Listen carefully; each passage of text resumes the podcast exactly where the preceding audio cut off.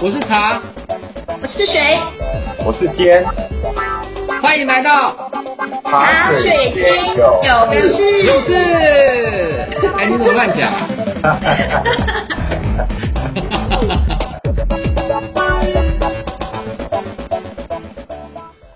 Hello，各位听众朋友们，大家好，欢迎来到茶水间有事，跟你聊聊职场大小事。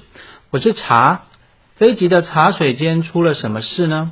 出了你我都可能遇到的事，那就是我担心我的工作不保，要如何提前准备？为什么今天我想讲这个主题呢？是因为有一次啊，我就参加了聚餐。那么在聚餐的过程当中，有好几位朋友都聊到了这个话题啊。我们大家都知道，因为疫情的关系呢，其实有很多的公司营运都可能出现了状况，所以大家都开始担心，不晓得公司会不会因此出现问题。那么也有朋友就说啦，就是啊，听说公司好像在拟定裁员计划，也不知道自己会不会是被裁员的其中一员。那么我觉得这个问题可能也是大家的担心，所以我在这一集呢就想分享一下我的观点，也希望对大家有点帮助。在开始之前呢，我想跟大家分享一个理论，它叫做西格玛曲线魔咒。什么叫西格玛曲线魔咒呢？它是由英国第一所管理学院，也就是伦敦商学院的共同创办人 Charles Handy。就是查尔斯·韩蒂，他在一九八零年代，他所提出一个理论叫做第二曲线，叫做 the second curve。那么，什么叫做 the second curve 第二曲线呢？它就是说，嗯，组织在第一项优势还在高峰的时候，要开始找另外一条出路，也就是让组织呢，在准备向下坠落之前，可以找到第二个成长动能。那么这个第二个曲线，我想在这一集跟大家分享啊，虽然它里面有非常非常多很棒的想法啊，跟理论跟观念，那我在这边呢，我想跟大家分享三个我觉得最重要。那么啊，听众朋友们呢，我觉得也可以在这个里面可以学到非常啊有非常大的启发啊，就是我想跟大家分享三个最主要的观念。第一个。韩蒂在第二曲线里面谈到一个非常重要的事，就是为什么要发展第二曲线？好，我待会跟大家来做分享。第二个就是急什么？我们有必要很快的发展第二曲线吗？好，这是第二个观念，我待会想跟大家分享的。第三个就是第二曲线对自己的未来会产生什么样的变化？对社会或经济也可能产生什么样的变化？我们可以怎么样让自己在这个变化的当中做一些啊准备呢？好，所以我想啊在这集跟大家分享啊这个韩地的第二曲线里面三个非常重要的观念啊。第一个啊，第一个就是为什么要发展第二曲线啊？其实韩地在提出第二曲线理论的时候，他已经八十四岁了啊。他说啊，他。啊，不论个人或企业，或者是组织或国家，甚至是各种啊制度啊关系，都是按照一个叫做 S 型的西格玛曲线啊，英文叫做 sigmoid curve。好，那 S 型西格玛曲线呢，它其实啊是一个组织啊或者是任何的企业它的一个发展历程，通常最初都是非常热情的投入，然后持续的向上发展。终究一定会到达顶点，然后开始转而下坡来前进。啊，他就举出个例子，就是说啊，像帝国的盛兴衰啊，例如啊，罗马帝国啊四百年，唐朝也接近三百年的盛世哦。所以像这样子的啊盛世呢，都有一天会转而向下。例如企业也是一样啊，就是啊，过去企业平均寿命大概四十年，那么现在呢，大概是十四年。简单来说，再美好的大社会啊，或者是非常好的企业，它如果没有办法及早发展新成长曲线，它必定会开始由盛而衰。那么，要如何摆脱西格玛曲线的魔咒啊？就是我们刚才跟大家分享的这个啊理论啊，最好要能够养成第二曲线的思考习惯，就是 second curve thinking。那么第二个曲线的基本观念就是不断的啊，就是超越山丘。好，我们都知道，在人生跟曲线呢，你都会成长，对不对？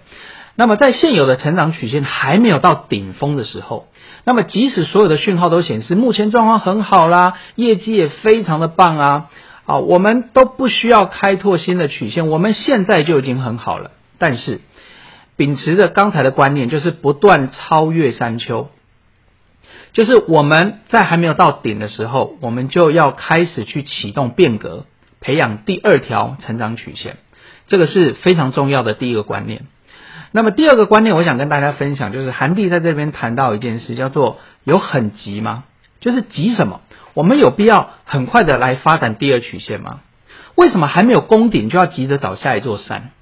韩帝啊，他其实从人性来剖析，就是人通常都是危机迫近的时候才会愿意面对，也就是我们已经面对到危机了，我才会想要去认真的去处理它。可是啊。那个时候，时间跟资源通常都已经没了，所以你很难推动改变。韩帝举一个例子哦，他就是举那个啊英超曼联足球队。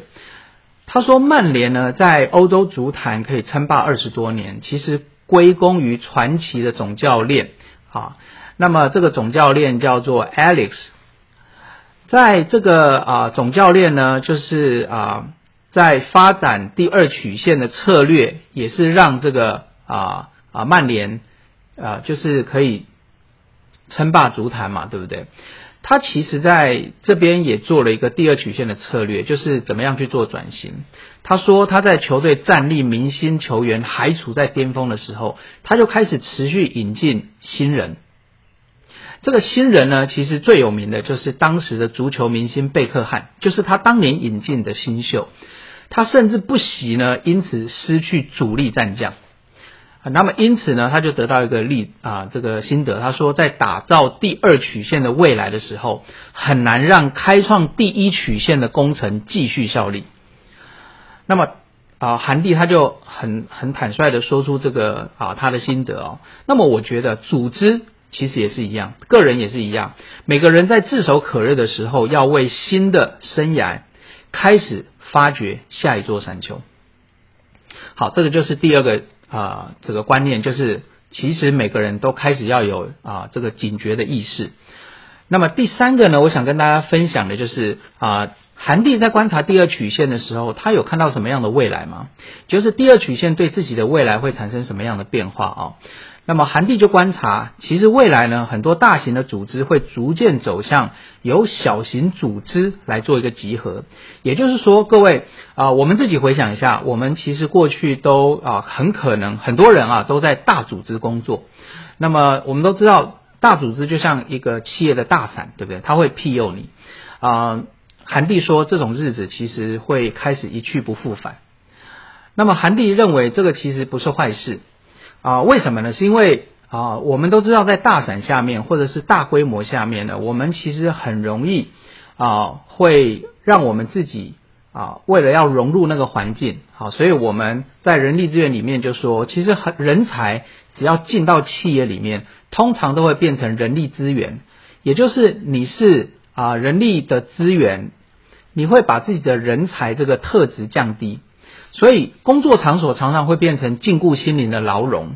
那为什么？这就是为什么很多人他会觉得说啊，我上班很累啦，啊，然后我觉得在上班啊没有办法发挥我的才能啊，这就是啊这个概念啊。所以未来呢，组织会开始变成大型组织负责组织的核心功能，然后开始将次要的功能外包给。啊，非常多的啊，这个小型单位啊，例如这个独立包商啦，或者是自己啊旗下的自主经营的附属单位，所以他预言呢，未来会有一群群的专家彼此结盟，然后形成独立的团体，然后用外包的方式为组织工作。他们这个方式呢，其实换句话说，就是他们是放弃工作的保障，他们要换什么呢？换独立自主以及更高的报酬跟掌控权。那么对组织来讲的风险是什么？就是组织来讲，风险就是每个成员都有可能离开，所以我原来组织会形成一个啊组织的共识，对不对？那么一旦成员开始离开之后，我们就会开始缺乏这个啊核心共识啦，没有核心价值啊，没有忠诚度啊，类似这样子。不过，这种契约型的关系其实可以降低组织的成本。也带来更多的弹性。那么对个人来讲呢，其实你会，你等于是失去生活保障。不过你要开始为自己负责，自己承担风险。好，所以啊，我们要开始认知一件事，就是工作这件事是什么？其实工作就是一份专业，它并不是组织中的一个位置。那么第二个曲线的啊，经济跟社会，其实我们都知道已经发生了，越来越普遍。啊，韩帝就估计啊，其实，在英国像这样子的工工作人口啊，就是在英国呢，就是过去九年，其实有百分之八十三都来自自雇型的工作者。好，自雇型的工作者就是我们刚刚谈到的啊，就是啊，我们开始独立，从组织独立出来。好，所以我想啊，我刚才简单分享一下韩帝在第二曲线的这个三个主要观念，其实就是啊，回答我一开始跟大家分享一个理论，就是他所提出叫西格玛曲线魔咒。所以我回到这一集的问题，就是很多朋友在担心我的工作不保，那么我要如何提前准备呢？我想跟大家分享一个观念，就是你拿什么来定义自己？